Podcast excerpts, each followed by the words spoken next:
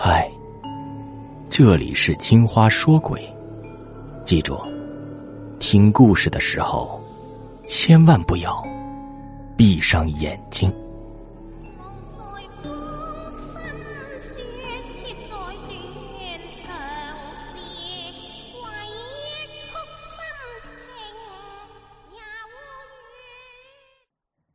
今天要讲的这个故事叫做《恐怖的》。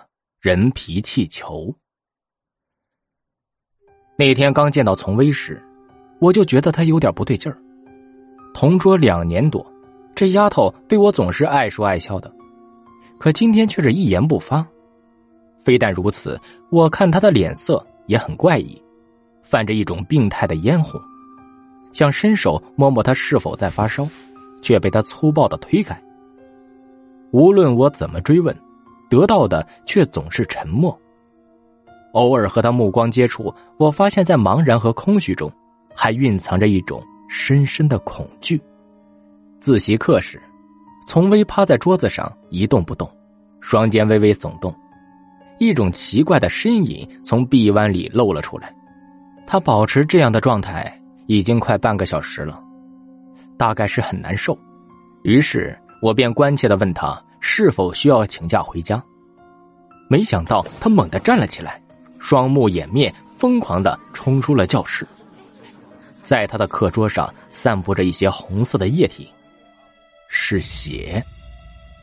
大家都坐不住了，分头寻找，但却毫无所获。我怅然若失的望着窗外，夕阳把云彩和半边天空染得通红。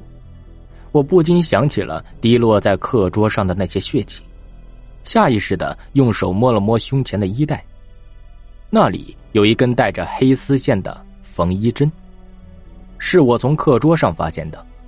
当时我把它顺手装了起来，一直也未曾丢弃。丛薇已经失踪五天了，至今毫无音讯。周围的同学都在埋头学习，笔尖在纸张上发出刷刷的书写声。我掏出钱夹展开，那里有一张大头贴，在我旁边的女孩笑得极为灿烂，看着那张清秀的脸孔，我的心不由得刺痛起来。丛薇，你现在到底在哪里？是错觉吗？我怎么好像听到了丛薇的声音？向四下张望后，最终，窗外的东西吸引了我的注意力。学校的墙外是一片古老的平房。现在正是居住在那里的人们生火做饭的时间，袅袅炊烟中，一个滚圆的东西飘在空中，格外醒目。看起来像个气球，但形状很奇怪，并不是规则的圆形，因为周围有四个明显凸起的部位。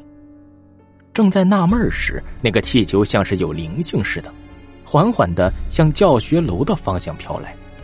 越飘越近。天哪，那是一个人，一个身体几乎完全变成了球状的人。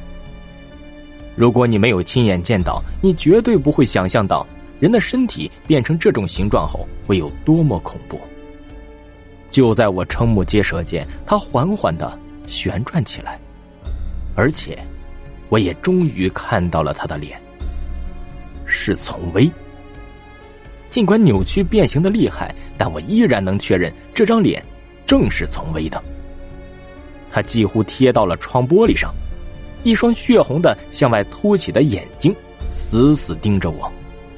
而最让我感到触目惊心的是，他的鼻孔和嘴里都缝满了黑色的丝线。我发出一声凄厉的呼叫，整个班级都被我惊动了。大家看到了眼前的景象，乱成一片。在我们还没有缓过神来的时候，丛薇的身体忽然爆裂了，伴随着一声令人毛骨悚然的闷响声，鲜红的液体溅满了玻璃窗。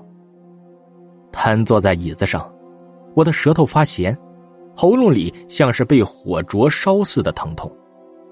从口袋中取出那根带着黑丝线的针，果然，和缝在丛薇口鼻中的丝线是一样的。我想起了丛薇失踪那天的情形，难道是他自己缝的？但是他为什么要做这样疯狂的事呢？身体软绵绵的，没有丝毫的力气，我感到自己像是发高烧了似的，忍不住直打冷战。就在这时，一只手搭在了我的肩上，我悚然回头，发现高川面无表情的盯着我，他沙哑着嗓子对我说：“我有点事情想问你，放学后见。”